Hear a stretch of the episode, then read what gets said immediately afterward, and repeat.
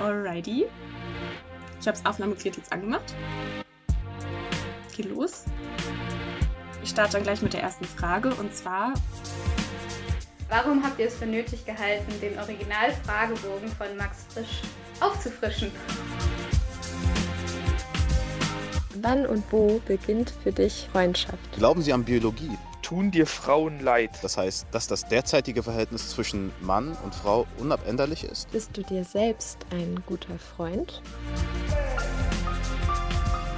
Das Spannende finde ich an dem Punkt ist, die haben einen provokativen Charakter, egal in welcher Zeit man es wahrscheinlich liest. Einfach weil sie so offen und direkt und auch kritisch sind. Aufgefrischt. Fragen zu Liebe und Freundschaft nach Max Frisch. Studierende der Universität Göttingen haben sich im virtuellen Wintersemester 2020-21 mit den Fragebögen von Max Frisch beschäftigt. Max Frischs Originalfragen laden dazu ein, zu reflektieren, was soziale Beziehungen für uns sind und sein können. Was sagen uns seine Fragen heute noch? Wo müssen sie ergänzt oder aufgefrischt werden? Liebe ist ein schwieriges Wort, über dessen Genese oder dessen Bedeutung ich mir nochmal wirklich näher Gedanken machen müsste. Wir haben uns gegenseitig interviewt, die Fragen von Max Frisch sprachlich wie inhaltlich in unsere Lebensrealitäten übertragen. Einander darüber befragend sind wir mit Menschen aus unseren Umfeldern und auch mit uns selbst in einen intimen Austausch getreten. Die Ergebnisse dieser Spurensuche, die nach neuen und alten Ideen von Freundschaft fanden, nach Liebe und Beziehungen im 21. Jahrhundert, spiegeln die Unterschiedlichkeiten, aber auch die Gemeinsamkeiten der TeilnehmerInnen wider. Ein Kaleidoskop der Beziehungen von Göttinger Studierenden. Als Einstiegsfrage könnten wir ja mal ein paar Gedanken dazu austauschen, was uns beiden durch den Kopf ging, als wir die Fragebögen jetzt das erste Mal gelesen haben, also die Originalfragebögen. Ich fange einfach mal mit den Basics an. Also verschiedene Dinge. Einmal fand ich es spannend, dass Frisch schon häufig sehr stark den Finger in die Wunde legt, also in die gesellschaftliche Wunde sozusagen. Also es sind erstaunlich ehrliche Fragebögen, also es erkennt irgendwie wenig Tabus, vor denen er zurückschrecken würde, sondern fragt eben sehr genau nach an Stellen, die man eigentlich und bestimmt in seiner Zeit noch mehr als jetzt tabuisiert hat. Es sind jetzt keine so lapidaren Fragen, sondern es sind Fragen, über die man nachdenken muss, die automatisch im Kopf hängen bleiben, weil sie halt zum Teil so eine Art provokativen Unterton haben, wobei provokativ finde ich ist es nicht. Also es ist äh, ja einfach sehr ehrlich. Ich glaube, das trifft es am besten. Was hat Sie am häufigsten verführt? Männlichkeit? Was bedeutet dann für Sie Männlichkeit? Was würden Sie einem Freund bzw. einer Freundin nicht verzeihen? Kennen Sie Freundschaft mit Frauen vor dem Geschlechtsverkehr, nach dem Geschlechtsverkehr oder ohne Geschlechtsverkehr? Dann habe ich darüber nachgedacht, was eigentlich dieses Format des Fragebogens soll. Ich glaube, er hat sie ja in sein Tagebuch geschrieben, beziehungsweise vielleicht war das seine Form, Tagebuch zu schreiben, was ich eine spannende Form finde. Also, warum eigentlich nicht sich die lebenswichtigen Fragen selbst stellen und dann darüber nachdenken? Das finde ich eine gute Idee. Andererseits ist das Format des Fragebogens ja inzwischen einer ziemlichen Wandlung unterlegen. Also heutzutage finde ich, sind Fragebögen eher sowas, was man eben in so Boulevardzeitschriften findet, beziehungsweise dann wieder gehobener aus dem wissenschaftlichen Rahmen kennt, aus Studien, aber selten in dieser Ehrlichkeit, wie man sie bei Frisch findet. Weil so wie Frisch den Fragebogen aufgezogen hat, kann ich mich mit dem Format Fragebogen wieder deutlich mehr anfreunden, als ich das heutzutage kann. Und deshalb fand ich dann den Fragebogen von Frisch echt irgendwie anregend. Also ich musste schon bei einigen Fragen schlucken, weil in dieser Direktheit die Fragen auf ein solches Minimum zu reduzieren und damit aber genau den Kern zu treffen, das fand ich schon irgendwie bewundernswert. Can't stop, won't stop, get guap. Ten white toes and them Tory flip-flops. Manicures and pedicures, I'm always tip top. When they say I'm not hot, all these lies need to stop, cause I'm icy. Die erste Frage ist, hältst du dich selbst überhaupt für einen guten Freund und oder einen guten Partner? Ich, ein guter Partner. Ich würde sagen ja, aber halt auch nicht perfekt. FreundInnen sind für mich Menschen, mit denen ich gern Zeit verbringe. Ja, weil ich sie persönlich mag, weil ich sie persönlich schätze und das Ganze auch auf Gegenseitigkeit beruht. Eine meiner großen Probleme ist hier, dass ich meine Form der Zuneigung nicht so stark ausgeprägt ist, wie es manchmal erwünscht ist und daher eher so als Desinteresse gesehen wird. Das ist ein bisschen problematisch, weil ich halt wirklich mit meiner Zuneigung nicht so extrovertiert bin wie mit anderen Sachen. Ich komme normalerweise eher als extrovertierter Mensch rüber. Es kommt drauf an, wie man gute Freundin definiert. Also wenn es darum geht, dass ich mich regelmäßig melde, über Textnachrichten bin ich wohl keine gute Freundin. Ich brauche immer so ein paar Werktage, um mich zurückzumelden. Aber wenn es darum geht, dass ich da bin, wenn es dringend ist und dass ich auch loyal bin, dann würde ich schon sagen, dass ich eine gute Freundin bin. Okay. Findest du nicht auch, dass dieses Melden einfach so komplett prime ist in Freundschaften? So, wer sich nicht meldet, hat keinen Bock auf dich und ist dann auch kein richtiger Freund? Oder immer dieses, wenn sie sich um dich scheren würden, würden sie sich melden? Ich finde, man hat sich ja auch nicht immer was zu berichten. Und wenn es dann so ist, dann kommt es halt dazu. Und meistens meldet man sich ja irgendwie, wenn einem irgendwas auf den Herzen liegt oder man irgendeinen random Fact loswerden möchte, den man anderen Menschen nicht erzählen kann. Und dann ergibt sich das so. Aber ich stehe jetzt zum Beispiel jetzt auch nicht darauf, mich regelmäßig bei jemandem zu melden, nur um ihn zu fragen, wie es ihm geht. Weil das ist halt für mich Smalltalk und Smalltalk mag ich eigentlich nicht so gern. Ich schätze halt eine Freundschaft sehr, wenn man sich halt auch längerfristig nicht gehört hat, weil halt auch beide zu tun haben. Und ist mal ganz ehrlich, man wird halt erwachsen, gerade so mit Mitte, Ende 20. Da finde ich das sehr viel angenehmer, wenn man mal längerfristig mit Freunden keinen Kontakt hat. Wenn dann aber wieder Kontakt da ist, dass sich das wie vorher anfühlt, dass einem aber es auch nicht übel genommen wird, wenn man jetzt nicht einmal in der Woche sich meldet oder sowas. Ja, genau. Manchmal habe ich auch einfach nichts zu sagen. Ein Problem, was ich sehe, ist die Definition von Freundschaft. Denn ich glaube, dass es schon sehr weit gefasst ist und sehr unterschiedlich definiert werden kann heutzutage, was sicherlich auch mit der inflationären Verwendung dieses Begriffes einhergeht. Ich kann auf Facebook Freunde haben, ich habe aber auch meine ja, Real-Life-Freunde und das ist für mich was total Verschiedenes. Es hängt sicher auch nicht nur mit unserer Kultur der Digitalität zusammen, sondern auch mit verschiedenen Kulturkreisen und ich glaube, jeder weiß auch, dass das Wort Freund in unterschiedlichem Zusammenhang benutzt werden kann. Im Englischen zum Beispiel ist man schnell dann bei My dear friend. Wenn hier jemand mein lieber Freund sagt, dann ist das schon fast eher so das, was man als Kind noch kennt, wenn da jemand mit einem schimpft vielleicht. Was kommt noch dazu? Ich glaube, das Kommunizieren miteinander, Erreichbarkeit, Flexibilität, Verbindlichkeit, Zuverlässigkeit, solche Sachen sind vielleicht auch Wertebegriffe, die in Freundschaften anders verhandelt werden. Also wieder mal auf das flimmernde Fenster starren. Hörst du mich? Du musst näher ran. Sorry. Ich hasse es zu skypen. Ich will mich wieder treffen können. Nähe. Ich glaube, wir sind ja sehr, sehr mobil und gerade in jungen Jahren, so mit Studium, Auslandssemester vielleicht oder Praktika, dann der erste Job und Stellenwechsel vielleicht oder auch Auslandsaufenthalte im Kontext dessen. Das sind ja alles so Aspekte, die Menschen einfach viel öfter wieder wegführen von Orten, an denen sie längere Zeit verbracht haben und ähm, an denen sie auch Freundschaften geknüpft haben als vorher. Das war ja vor 100 oder 200 Jahren einfach anders. Da hat man, glaube ich, mehr Zeit an einem Ort verbracht in vielen Fällen. Und diese räumliche Distanz und Nähe, man merkt es ja jetzt auch wieder im Lockdown, ist es was anderes, ob ich mich persönlich mit jemandem treffe oder nicht. Yeah. Heute ist es wieder soweit, der gleiche Tag wie immer. Was ich natürlich nur weiß, weil mich Facebook dran erinnert. Tut mir leid, ich hab kein Geschenk, doch hier steht, es reicht, wenn ich schreib, dass ich an dich denk. Ehrlich gesagt hab ich das fast das ganze Jahr lang nicht gemacht, nicht geschafft. Ich hab immer an was anderes gedacht. Die Erinnerung an dich verblasst. Doch jetzt sitz ich einmal hier, da kann ich dir auch schnell mal gratulieren. Alles Gute. Ich wünsch dir alles Gute.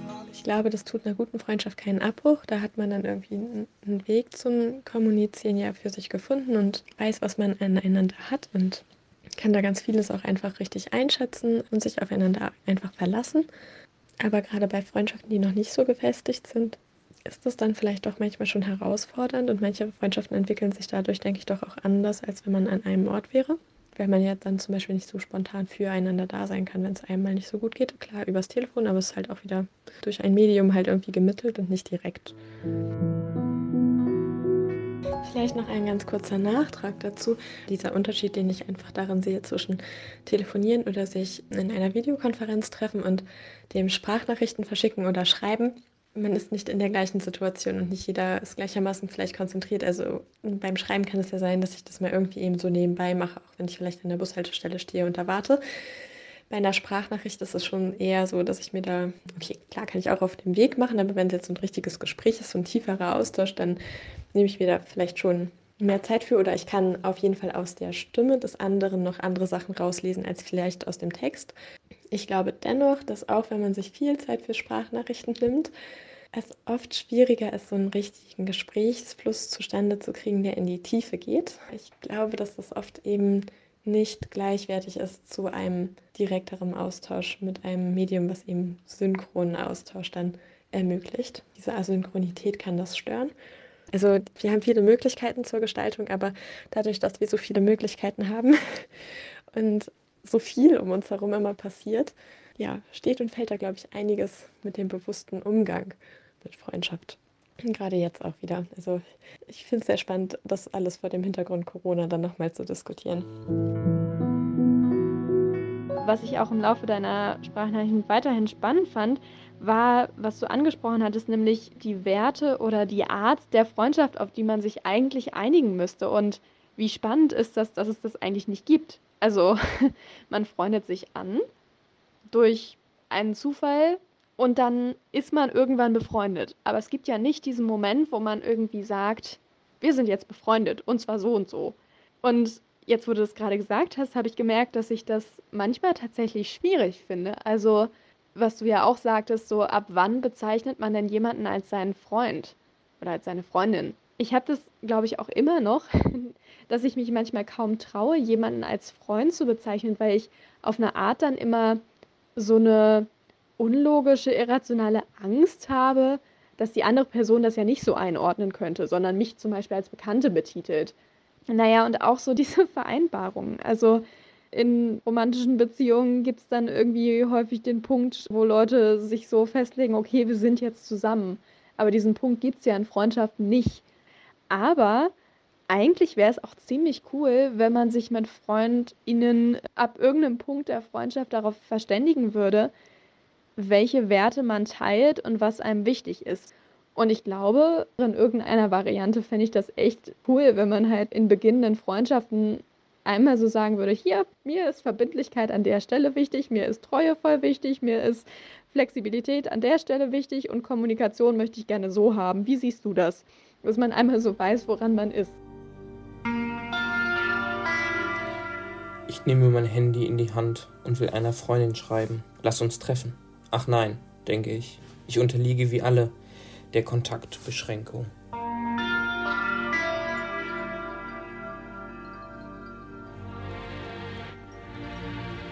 Fragebögen, die frisch davor liegt, sind super starr und eng und lassen nicht so viel Spielraum an Lebensrealitäten oder an persönlichen Wahrheiten und eigenen Verhältnissen zu diesen Themen. Ich habe auch gemerkt beim Lesen der ursprünglichen Fragebögen, dass die Themen, die er anspricht, ja so Beziehungsfragen oder Freundinnenschaftsfragen, die sind ja nie out. Also sie sind ja für uns auch total präsent. Dass aber trotzdem so ein Gefühl von und der Kreis der Menschen, die die Fragen so gut unter diesen Voraussetzungen beantworten können, nicht so besonders inklusiv ist oder groß ist, wegen sehr genderbinären Vorstellungen, wegen teilweise auch Homophobie oder so ein paar Dinge, die schon aufstoßen beim Lesen. Weswegen es total wichtig ist, so einen Fragebogen, glaube ich, in den eigenen Kontext zu holen und mit neuen Augen und vor einem anderen Horizont zu lesen. So, genau. Ich habe mir jetzt tatsächlich nochmal die beiden Fragebögen angeguckt. Also sowohl den von Frisch und den aktualisierten. Ich war teilweise wirklich ein bisschen genervt von den Fragen und fand die frech. Aber nicht frech im Sinne von, das ist dreist, dass er etwas so Direktes fragt, sondern so, boah, ja, da wird der Zeitgeist deutlich. Zum Beispiel, tun ihnen Frauen leid. Tun dir Frauen leid. Ich finde das eine extrem heftige Formulierung, aber ich muss sagen, dass ich glaube, wenn man jetzt wirklich die Situation zwischen Frau und Mann unterscheidet, glaube ich, dass Frauen schon echt in einer schlechteren Position sind. Nicht unbedingt in einer Beziehung selber, sondern eher, wenn man vor die Beziehung geht und einfach in den Bereich des Datings und so weiter geht. Ich glaube, dass einfach, dass Frauen relativ schnell in irgendwelche Schubladen reingesteckt werden, wo sie nicht unbedingt reingehören wollen weil man halt immer dieses konservative Bild hat, dass Frauen gut aussehen müssen. Frauen müssen den Mann befriedigen in gewisser Weise. Und das ist halt irgendwie so ein engstirniger Gedanke, der einfach nichts mehr zu suchen hat in unserem heutigen Weltbild. Das war einfach so ein Punkt, wo ich so dachte, ich kann genauso fragen, ob mir Männer leid tun. Und ich glaube, jedes Geschlecht bringt strukturell Vor- oder Nachteile mit sich in gewisser Weise. Ich glaube auch, dass biologisch da gewisse Differenzen unleugbar bestehen und die können immer als Nachteil oder Vorteil bewertet werden. Dementsprechend kann man Mitleid empfinden oder auch nicht oder etwas gutheißen oder nicht gutheißen. Aber dahinter fällt immer auch noch dieses Individuum weg. Also darauf geht er ja gar nicht ein.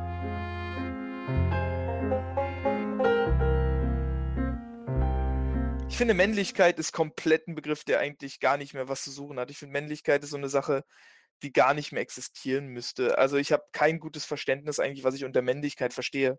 Also wenn man zum Beispiel das anguckt, die Alpha-Tier-Definition, die finde ich total unpassend, weil heutzutage ich nicht denke, dass du als Mann irgendeine definitive Schutzfunktion für die Frau sein darstellen musst, sondern einfach nur, sollst halt für deine Partnerin und so weiter da sein, aber du sollst jetzt nicht irgendeine übergeordnete Position in dieser Beziehung haben, dass du irgendwie für den Schutz und so weiter da bist.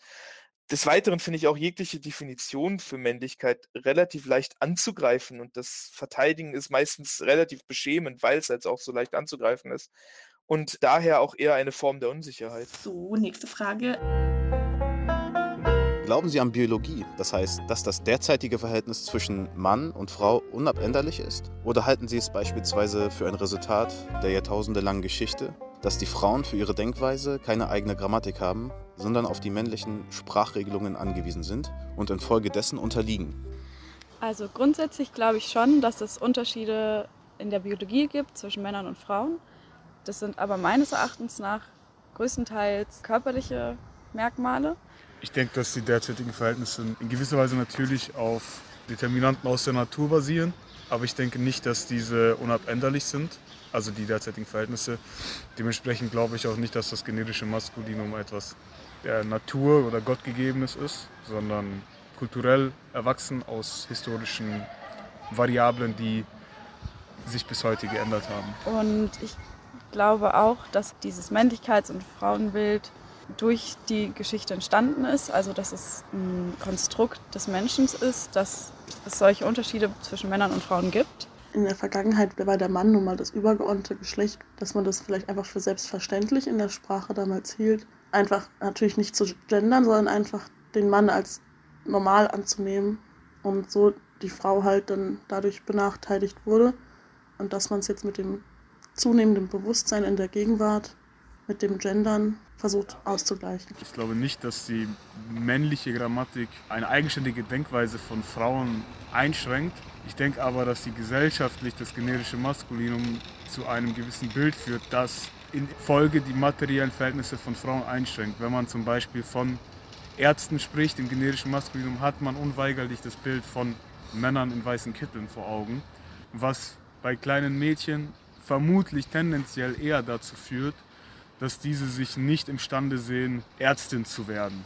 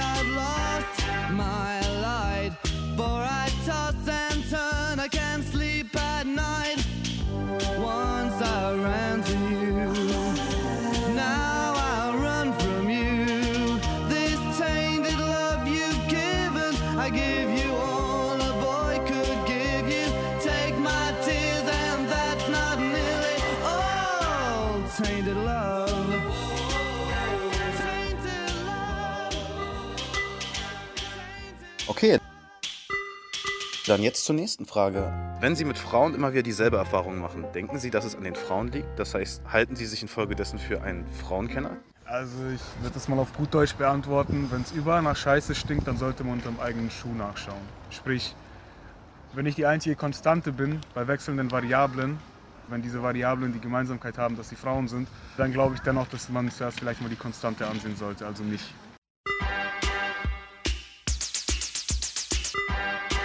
Wenn Sie mit Männern immer wieder dieselbe Erfahrung machen, denken Sie, dass es an den Männern liegt? Das heißt, halten Sie sich infolgedessen für eine Männerkennerin?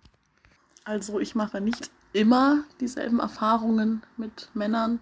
Es haben sich schon Erfahrungen gehäuft, sage ich mal, mit Männern, aber ich finde es immer schwierig zu sagen, dass das nur abhängig ist vom Geschlecht, ob Mann und Frau. Und sagen würde, ja, der Mann ist dran schuld, weil ich glaube, das liegt eher an der Persönlichkeit und wie man miteinander interagiert und kommuniziert und sich versteht. Und ich würde das dann weniger abhängig machen vom Geschlecht, sondern eher von, wie die Personen miteinander umgehen und ob man sich Erfahrungen damit erklären kann oder nicht. Manche von Max Frisch Fragen machen uns ja heutzutage sozusagen richtig sauer. Aber es ist, glaube ich, wichtig, dass wir dann nicht auf Frisch selbst sauer werden, weil die Fragen ja eigentlich aus dem literarischen Kontext auch kommen. Also er hat 1972 also ein Tagebuch veröffentlicht, ein literarisches Tagebuch. Das ist trotzdem sehr persönlich, da schreibt er über das Alter und zeichnet so verschiedene Gedankengänge auf. Und er versucht eben auch mit diesem Mittel der Fragebögen eigentlich seinen eigenen Grundannahmen und Vorurteilen auf die Schliche zu kommen und sie sozusagen zu enthüllen. Und deswegen ist es vielleicht besonders gut, dass wir uns heutzutage eigene Fragen überlegen, statt nur seine Fragen neu zu beantworten. Weil ich finde, dass tatsächlich durch die Art, wie er die Fragen stellt, also quasi durch die Wortwahl, die Satzstellung, die Kombination der Fragen aber auch in den Fragebögen und die thematischen Überschriften, ja schon wirklich umfangreichere Reflexionsprozesse gezielt angestoßen werden, denke ich. Und das fand ich schon wieder sehr interessant. Und da habe ich dann mich auch gefragt, okay, wenn man das jetzt aktualisiert, was sind denn da quasi die kritischen Punkte und wie kann man die zurückbeziehen? Also welche Frage hat dann welches Pendant quasi heute oder wie würde man das umformulieren? Da war ich sehr schnell sehr begeistert davon, dass wir gesagt haben, wir passen das entsprechend an.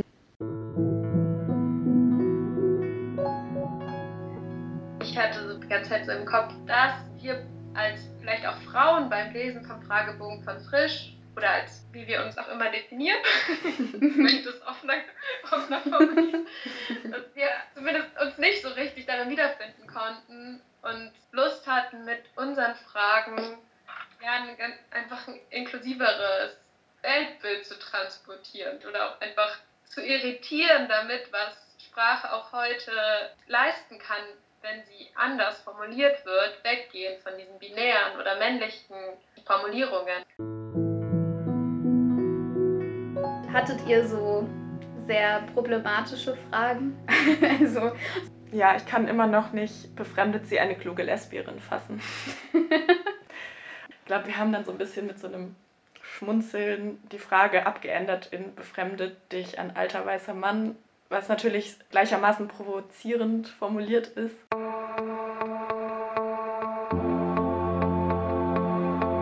So, befremdet euch ein alter weißer Mann? Ich bin nicht so zufrieden mit der Frage, sage ich jetzt einfach mal. Ähm, aber die sollen natürlich provozieren durch diese Verallgemeinerung. Und ähm, es ist ja auch okay, diesen, den alten weißen Mann als so ein Sinnbild für ein bestimmtes Verhalten und für eine bestimmte Einstellung und für bestimmte riesengroße Fettnäpfchen, dass der dafür herhalten muss, ist schon okay.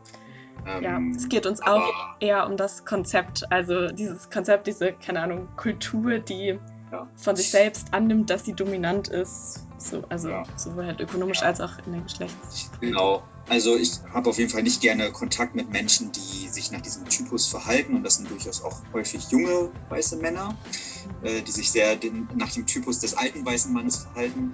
Aber insgesamt habe ich da, glaube ich, nicht so Berührungsängste und kann damit, glaube ich, so ganz gut umgehen. Mhm. Ja. Und scheue auch nicht davor zurück, dem alten weißen Mann seine Grenzen aufzuzeigen, wenn es denn nötig ist. Würdet ihr sagen, dass es Fragen auch gibt, die zu intim sind für Leute? also ich glaube, manche Fragen von uns irritieren schon. Also im Arbeitsprozess habe ich gedacht, dass bestimmt einige Leute darüber stolpern würden und denen das auch unangenehm wäre, das zu beantworten? Mir geht es, glaube ich, auch so, dass ich teilweise dachte, okay, wie reagieren Menschen darauf? Auf gewisse Fragen, wie zum Beispiel, was verführt dich oder so. Das, ist ja, sind schon Fragen, die schon eine gewisse Offenheit so voraussetzen, die zu beantworten und die auch zu stellen, glaube ich, und alle Antworten akzeptieren zu können. Was hat Sie am häufigsten verführt? Mütterlichkeit? Was bedeutet das? Dass Sie sich bewundert wähnen? Die Angst, allein zu sein? Alkohol? Schönheit? Möchten Sie von einer Frau ausgehalten werden? Durch Ihre Erbschaft? Durch Ihre Berufsarbeit? Okay. Äh, da muss ich ehrlich sein, für mich ist die Initialzünder meistens die Schönheit. Alkohol und die Angst vom Alleinsein kann ich schon mal, mal ausschließen. Männlichkeit, ja, würde ich schon bejahen. I'm too sexy for my love, too sexy for my love, love's going to leave. Zum Beispiel dieses typische Klischee von Größe, also die Körpergröße. Mütterlichkeit würde ich jetzt nicht sagen, weil das so einen ödipalen Beigeschmack hat.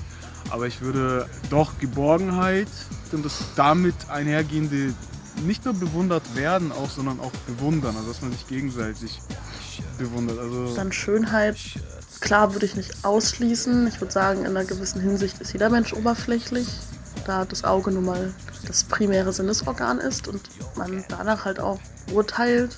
Schönheit ist in gewisser Weise für mich nicht unbedingt wichtig, aber ich muss jemanden schon in irgendeiner Weise anziehend finden oder attraktiv. I'm too sexy for your party, too sexy for your party. No way I'm disco dancing.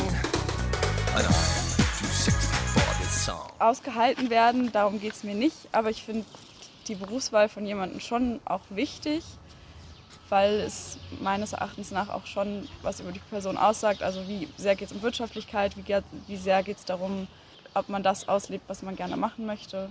Genau. Und erstmal daran festmacht, ob man eine Person überhaupt zuhören möchte, länger zuhören möchte und ob man einfach von der Ausstrahlung, es muss ja nicht nur das Aussehen sein, aber auch die Ausstrahlung oder das Charisma, das einen da anzieht. Und Erbschaft und Berufsarbeit, also das setze ich jetzt mal irgendwie mit finanzieller Sicherheit irgendwie gleich. Und das ist für mich auch nicht ausschlaggebend. Zu diesen Fragen nach Intimität, das fand ich total spannend, als wir den Fragebogen erstellt haben, haben wir ja auch selber gemerkt, wie unterschiedlich oder subjektiv die Wahrnehmung auch von dem ist, wo Grenzen überschritten werden, wo speziell intime Fragen gestellt werden und in welcher Form. Oder wo wir auch darüber nachgedacht haben, können wir das ähm, der interviewten Person zutrauen, diese Frage. Und da haben wir, glaube ich, alle gemerkt, dass wir ganz unterschiedlich einfach sensibilisiert vielleicht dann auch sind, was normal ist, die anzusprechen. It's getting near dawn. When lights close the tired eyes, I'll soon be with you, my love. Give you my dawn surprise. I'll be with you, darling, soon. I'll be with you when the stars start falling. Ich habe mir mal ein paar Fragen rausgesucht, die ich einfach auch dir stellen würde, aber einfach ganz, ganz unverschämt auch direkt beantworte. Ich finde es aber auch wichtig, einander zuzutrauen, darauf zu antworten und offen mit den Antworten und nicht urteilend und judging mit den Antworten umzugehen. Das ist einmal, was ist für mich Verrat in einer Freundschaft? Also erstmal finde ich Verrat ein ganz schön heftiges Wort. Das drückt ja schon eine sehr große Verletztheit sozusagen aus. Also ich glaube, Verrat ist für mich Versprechen nicht zu halten, weil das so eine Nicht-Wertschätzung der Person ist. Und gerade wenn sich das dann wieder kombiniert mit diesem Faktor, dass man gefühlt selbst mehr der anderen Person ein Ohr bietet und dieses Ohr aber nicht geboten bekommt. Also das war die erste Frage. Ich sehe jetzt gerade, dass die zweite, die ich mir aufgeschrieben habe, was verzeihe ich nicht, da eigentlich ganz gut dran anknüpft, beziehungsweise sich so ein bisschen überschneidet. Also ich glaube, auf die Frage, was ich nicht verzeihe, ist jähe oder plötzliche Abwertungen, die man quasi durch Freunde erfährt. wenn man Freunde nochmal in anderen Kontexten kennenlernt und sie sich in den Kontexten dann plötzlich verändern und sich vielleicht noch nicht mal bewusst, aber irgendwie unbewusst so eine Sprechweise oder so eine Denkart aneignen, die einfach nicht der vorherigen Innigkeit entspricht, die man in der Freundschaft hatte. Das schöne Leben ist da draußen. Das halte ich mir vor Augen. Ich kann das auch haben. Ohne die Bilder im Feed fühle ich mich alleine. Mit aber auch. Was ist daran sozial?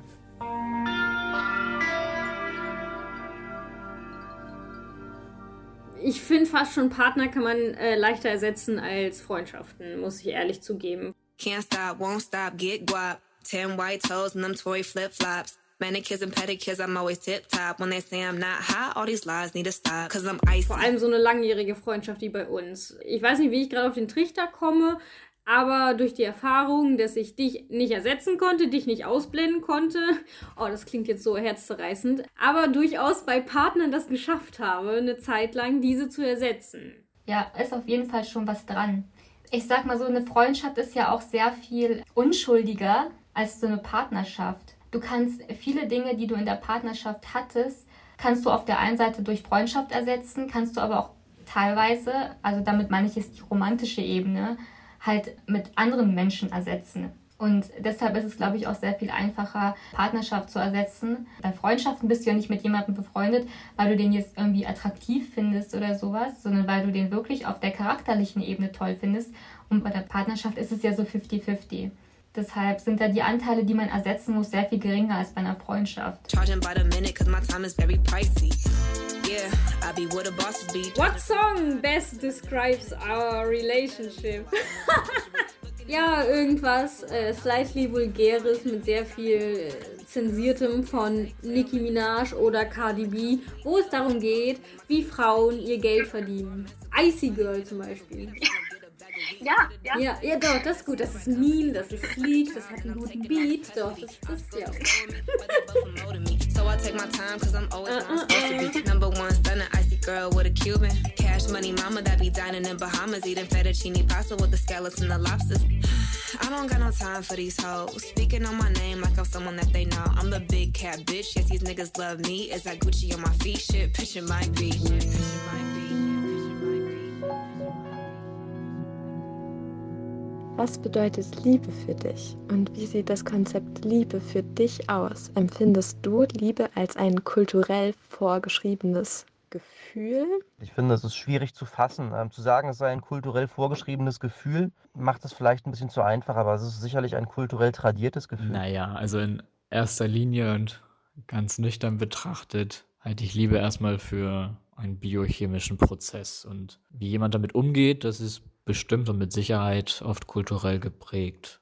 Ich glaube, Liebe ist nicht so universell, wie man einem das gerne verkaufen möchte. Ich glaube, Liebe ist immer auch milieu- und kontextabhängig, äh, ob man überhaupt lieben kann, lieben darf, lieben kann, wen man will, lieben muss, wen man soll, sind Dinge, die man da mitbedenken sollte, jedenfalls. Dementsprechend kann ich schwer sagen, was Liebe für mich bedeutet. Ich kann sagen, was ich für bestimmte Personen empfinde, von denen ich glaube, dass ich sie liebe. Ich weiß aber nicht genau, ob das dann Liebe ist wie sie andere Menschen verstehen. Also in vielen Kulturen ist es ja auch üblich, seine Liebe groß zu inszenieren, auch vor allen Dingen in der Öffentlichkeit.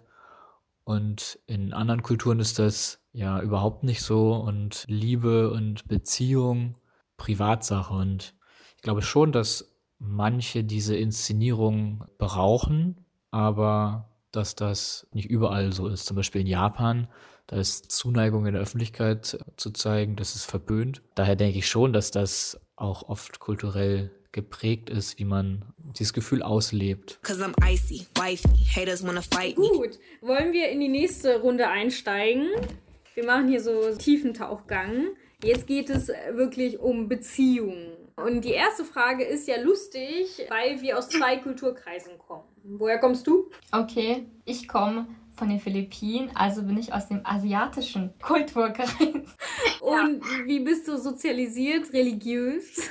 Ich bin auf dem Papier katholisch, römisch-katholisch, aber ich bin nicht gläubig und auch nicht religiös. Okay. Zu mir, ich bin slawisch sozialisiert. Meine Eltern sind Vollblutslawen. Einmal Ukraine, einmal Kasachstan. Und das ist jetzt wichtig, weil ich mal feststellen wollte, wie vielleicht die Liebeskonzepte unterschiedlich sind kulturell.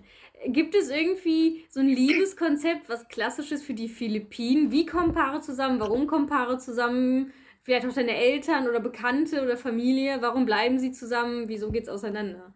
Also ich glaube tatsächlich auf den Philippinen ist es noch sehr veraltet, traditionell. Also die Paarkonstellation ist dann wirklich eher so, letztendlich dient die Frau dem Mann und die Beziehung ist eigentlich nicht auf einer Augenhöhe. Und ich merke es auch tatsächlich bei meinen Eltern immer wieder, dass meine Mutter zwar sich oft beschwert und hintenrum schimpft, aber sie dann doch um 3 Uhr nachts aufsteht, wenn mein Vater Hunger hat, um ihn eine Stulle zu schmieren. Und halt auch, wenn ich und meine Mutter über meine Beziehung sprechen, dann heißt es auch, hast du ihm was zu essen gemacht? Oder hast du denn die Wäsche gewaschen? Das ist doch deine Aufgabe. Also ja. Ist bei mir lustigerweise genauso. Das slawische Beziehungskonzept ist ja quasi, du kommst zusammen, weil du aus Versehen schwanger geworden bist als Frau. Und dann bist du halt mit dem Typen irgendwie erstmal ja ein Leben lang liiert. Und Scheidung ist natürlich immer noch kritisch, weil irgendwann ist man halt einfach so eine Lebensgemeinschaft, mehr nicht, ne? Und versucht miteinander fast schon zu überleben, wo man sich irgendwie tagtäglich anfeindet und ähnliches. Das ist dann nur noch Survival und ja, auch der Mann ist wieder ganz oben natürlich, auch äh, wenn er es vielleicht nicht zugibt, ne? Aber in meiner Mutter ist auch so was Natürliches drin. So, ich muss den Mann versorgen. Sogar irgendwie, ich würde fast schon sagen, noch vor den Kindern. Und ich bin teilweise ohne Essen in die Schule. Jetzt no offense gegen meine Mutter, aber nur um das Konzept hier mal ne, darzustellen, was vielleicht so deutsche Kids nicht so kennen. Das ist tatsächlich bei uns auch so gewesen. Ich weiß nicht, wie es jetzt aussieht, weil ich wohne ja nicht mehr zu Hause. Aber tatsächlich war es auch so, jetzt mal ein banales Beispiel. Es hieß immer, es wird das gegessen, was auf den Tisch kommt. Es wurde aber meistens Essen gemacht, was mein Vater entweder gerne mochte oder halt auch selbst gegessen hat. Und wenn es halt irgendwas war, was wir nicht mochten oder was ich nicht mochte, dann war es scheißegal. Und tatsächlich wegen Scheidung wollte ich nur mal was sagen. Auf den Philippinen ist es tatsächlich verboten, sich scheiden zu lassen. Was? Rechtlich? Ja, ja, es ist rechtlich, wenn du auf den Philippinen geheiratet hast, dann ist das quasi rechtlich für immer bindend durch den katholischen Glaube und du kannst dich nicht scheiden lassen. Oh Gott, okay. Hm. Never been the one get RP up on a whitey. Keep my hands clean, got some hitters moving shiesty. Wie würdest du denn so das philippinische Liebeskonzept oder Verliebtheitskonzept beschreiben? Also wie wurde dir vielleicht Liebe beigebracht zwischen Mann und Frau oder Frau und Frau und Mann und Mann? Aber naja, katholisch, ne? So. Ja, die Filipinos sind super kitschig, super romantisch. Vorstellungen von einer Beziehung und von Liebe ähm, sind hauptsächlich aus mexikanischen äh, Telenovelas entsprungen. das ist alles sehr übertrieben und sehr romantisch und überhaupt nicht rational. Und man muss auch tatsächlich in Beziehungen manchmal auch rational einfach sein. Ja, mir fällt, mir fällt auch irgendwie auf, dass in dieser Dating-Phase, auch in der slawischen Kultur, äh, zuerst der Mann so den Hof macht, weißt du? Und dann, sobald man richtig zusammen ist, dreht sich die Hierarchie komplett. Dann ist nur noch die Frau zuständig zum ja, Bedienen und so, was komplett paradox ist. Also, wenn ich meinen Eltern erzählen würde, dass mein aktueller Freund mir noch nie Blumen geschenkt hat oder so, die würden ihn irgendwie aus dem Land jagen. Also, ich glaube, Liebe ist auch noch total oberflächlich in der Generation, in der meine Eltern aufgewachsen sind. Ne? Du siehst ein hübsches Girl, siehst einen hübschen Boy oder was ähnliches, dann funzt es halt. Wenn man sich dann noch in drei Sätzen unterhalten kann, dann wow, also Primetime beziehungstechnisch. Ja. Aber dann siehst du halt, dass, ja, leider Gottes der Mann meistens dem Alkohol verfällt, ist ja auch statistisch in Russland belegt und die Frau, ja, dann allein ist und dann hast du den geilen Frauenüberschuss. Girls so weird, stay clear, I'm living drama free. Never living comfortably, got a lot of ghosts to me. My team is trying to eat, so we grinding so immensely. You trying to get a bag of weed, I'm trying to get a bag of wheat. Put it in my savings and invest in ähm, Okay, aber wir wissen, wir sind befreite Frauen, wir haben uns liberalisiert von unseren kulturellen Backgrounds und äh, uns komplett frei gemacht von sozialen Zwängen, äh, außer dem Kapitalismus, der ist geil.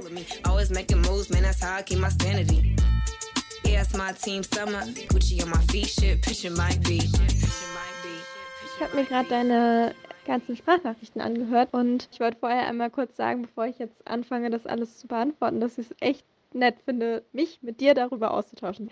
Es ist so eine unverhoffte Veränderung in dieser ganzen Corona-Zeit, sich plötzlich mal mit einer Personen, die man nicht kennt, auszutauschen und irgendwie neuen Input zu bekommen. Also irgendwie finde ich sehr erfrischend. Danke, dass du dich mit mir austauschst. Es ist sehr schön. Wir telefonierten lange miteinander.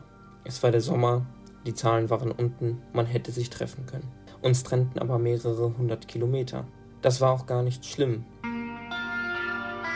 Aber dann kam der Winter, die Zahlen gingen hoch, wir standen voreinander und wussten nicht, wie wir miteinander umgehen sollen, schweigend. Um uns herum laute Stille.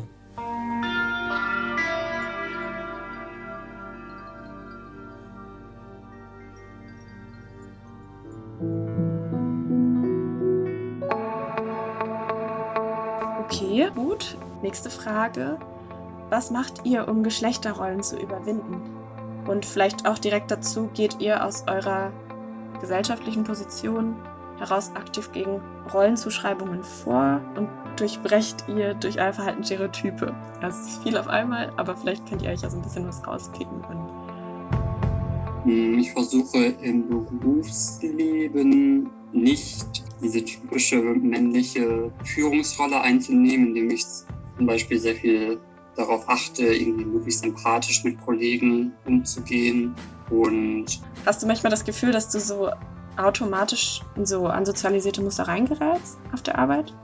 ich nicht reingerate, aber manchmal das Gefühl, dass es von mir erwartet wird. Mhm. Also vor allem bekomme ich das auch viel von weiblichen Kolleginnen mit, dass sie von mir erwarten, dass ich mich bei bestimmten Dingen durchsetze, so wie sie sich aber genauso die, bei der Rolle einnehmen könnten, dass sie Mhm. diejenigen sind, die sich durchsetzen. Ich glaube, ich muss ehrlich sagen, allein dadurch, dass ich in einer homosexuellen Partnerschaft bin, habe ich das Gefühl, dass ich schon so viele Stereotype breche. Und es hilft mir gleichzeitig auch, weil ich das Gefühl habe, okay, alle Leute um mich herum wissen, dass ich einen gleichgeschlechtlichen Partner habe.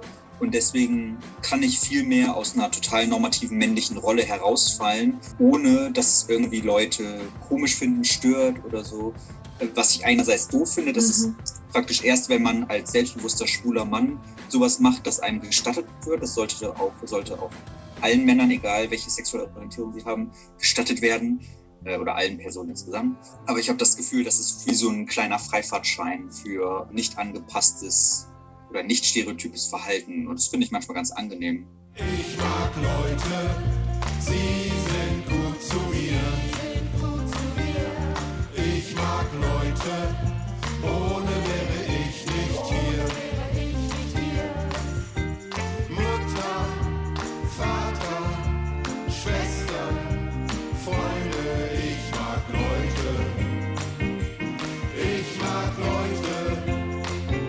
auch schon mal so aktiv tatsächlich zum Beispiel habe ich mal, bin ich absichtlich zur Arbeit bzw. in die Uni gegangen, in verschiedene Orte mit Nagellack drauf, wo ich halt immer so denke, okay, das ist so ein mini kleines Ding, ja, das ist Mhm. einfach nur Farbe auf den Fingernägeln, die ja auch bei Männern akzeptiert ist, aber nur wenn sie in einem bestimmten Kontext irgendwie so grufti Metalhead-mäßig, da sind, ist schwarzer Nagellack irgendwie dann schon wieder akzeptiert und normal, aber irgendwie so, dass ich dann da mit smaragdgrünem Nagellack durch die Gegend laufe als Mann, da gucken die Leute einfach immer auf die Hände und sind kurz irritiert und das finde ich so dermaßen interessant und total absurd, dass so ein kleines Detail so dermaßen geschlechtlich aufgeladen ist, dass es Verwirrung stiftet. Und das Ja. hat mir schon ein bisschen Spaß gemacht, äh, das zu machen, ja.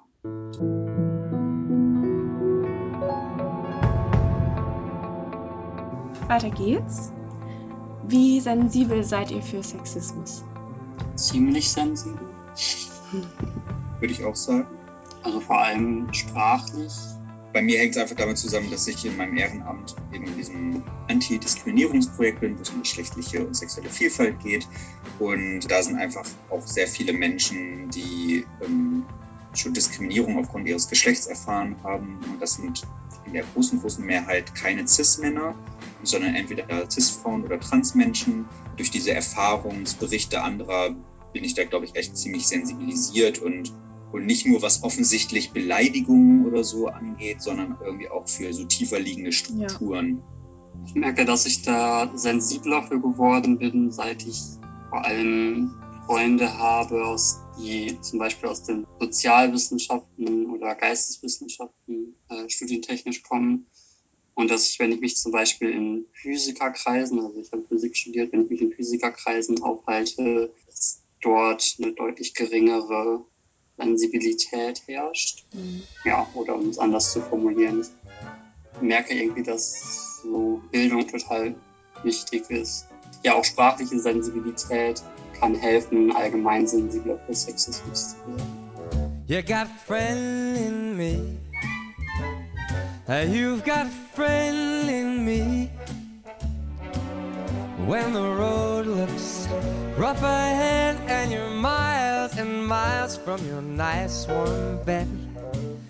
You just remember what your old pal said. Yeah, you've got a friend in me. Baby, you've got a friend in me. Ich hatte zum Glück noch nie den Fall von so einer offiziellen Freundschaftskündigung. Ich finde das Wort Kündigung im Freundschaftskontext ganz, ganz furchtbar. Ich kann mich noch erinnern, wie ich das zum ersten Mal von jemandem gehört habe, dass ich dachte, ich falle gleich hinten über. Also, hä? Eine Kündigung? Ich weiß nicht, das funktioniert für mich irgendwie im freundschaftlichen Rahmen nicht. Im idealen Fall endet eine Freundschaft damit, dass man sich vielleicht streitet und dann aber in einem konstruktiveren Gespräch feststellt, okay, ist irgendwie nicht mehr das Richtige und zwar beidseitig. Wir merken irgendwie, dass wir uns da nicht gut tun und finden es beide in Ordnung, jetzt so auseinanderzugehen. Ähm, ja, hat im Prinzip sowas von so einer Trennung in einer romantischen Beziehung, aber ja, irgendwie würde ich das schon damit gleichstellen. Und im nicht so idealen Fall streitet man sich heftig, unfair und geht dann auseinander, ohne das jemals aufzuarbeiten. Und daran haben dann beide auch noch zu knabbern für lange Zeit. Das ist echt nicht schön. Oder aber, was ich auch nicht optimal finde, ist dieses Ausschleichen einer Freundschaft. Also, aber manchmal gibt es halt irgendwie geführt keinen anderen Weg. Also, wenn man irgendwie merkt, okay, ich, ich habe mich total in eine andere Richtung entwickelt als diese und jene Freundin oder so. Und man kann das aber nicht so konkret verbalisieren, einfach weil man inzwischen so unterschiedliche Lebenskonzepte hat. Ja, wenn sich einfach Werte oder Interessen so unterschiedlich entwickeln, dass sie sich anfangen, gegenseitig auszuschließen, das finde ich jedes Mal unangenehm, aber ich habe auch bisher noch nicht so den Weg gefunden, das irgendwie zu ändern. Liegt vielleicht auch darin, dass ich an der Stelle echt so ein bisschen konfliktscheu bin, beziehungsweise dann irgendwie versuche bis zum Ende die Harmonie zu wahren. Ja, nochmal vielleicht auf Frisch zurückzukommen, ich finde schon, dass seine Fragen auch eine Form von Intimität herstellen, wie zum Beispiel, wo er fragt, wenn sie mit einer anderen Frau Geschlechtsverkehr haben, fühlen sie sich dann noch als Vater? Also es geht ja schon auch um so Themen wie Fremdgehen oder so Verhältnis zu sich selber mit vielleicht der großen Frage, sind sie sich selbst ein guter Freund oder halten sie sich für einen guten Freund? Und das fand ich schon spannend, dass die Fragen, die wir auch teilweise so abgelehnt haben oder wo wir so dran uns gerieben haben, ja trotzdem noch die Grundlage waren, die Intimität auch in unseren Fragen dann zuzulassen oder auch zu stellen. Auch wenn da der Fokus ein ganz anderer war als bei uns, wo es ja schon viel mehr um ja, das Zwischenmenschliche, glaube ich, ging und die ja, sozialen Kontakte und auch viel wohlwollender.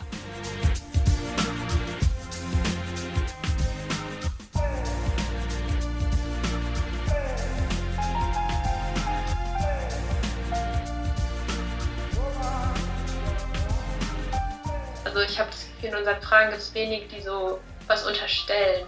Und bei Frisch ist das ganz oft so ein, so ein implizites, so Männer gehen fremd zum Beispiel. Mhm. Oder es ist normal, dass man sich mit der Ehe nicht wohlfühlt als Mann, weil man ja eigentlich ein wildes Tier ist und ganz viele Frauen gleichzeitig immer braucht. Sowas. Ähm, was ja auch total problematisch ist, das Männern zu unterstellen. Also das ist so. Und am Ende, wenn das Gespräch vorbei ist, dann erstarrt die Hand des Freundes im Winken und das verpixelte Lächeln wird ausgetauscht durch das eigene Bild. Der Laptop wird zugeklappt und durch das Fenster auf die anderen Wohnungen geschaut. Zurück bleibt die Frage, und die anderen so?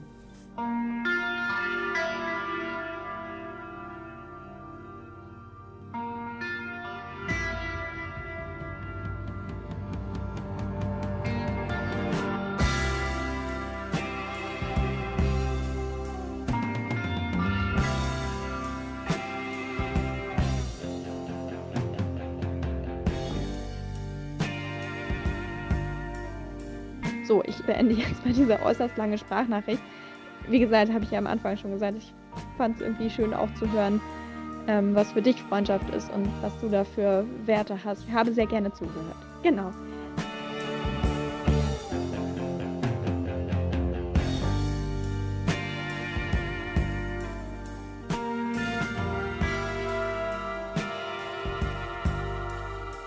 So, das war's dann auch mit Hashtag aufgefrischt, unserer kleinen Sendung mit allerlei Fragen zu Liebe und Freundschaft nach Max Frisch hier im Deutschlandfunk Kultur. Mit dabei waren Studierende der Universität Göttingen, Mareike Röhricht, Katharina Gläser, Christina Piljawitz, Max Krauser, Marlin Ramswig, Katja Hagedorn, Marcel Wadgiri, Eva Katharina Buser, Nils Fink, Marelia Bär, Lennart Speck. Und Julia Wagner. Tatkräftig unterstützt wurden wir noch von Elena Philipp und Susanne Burkhardt. Credits gehen natürlich auch raus an Franzi, Charlene, Luca, Karina, Manuel und Alex, Lisa, Julian, Ben und Hendrik, die uns auf unsere neugierigen Fragen Rede und Antwort gestanden haben. Ja, wir hoffen, wir konnten vielleicht ein wenig zum Nachdenken anregen, unterhalten oder einfach ein wenig Ablenkung bieten. Damit tschüss und vielen Dank fürs Zuhören.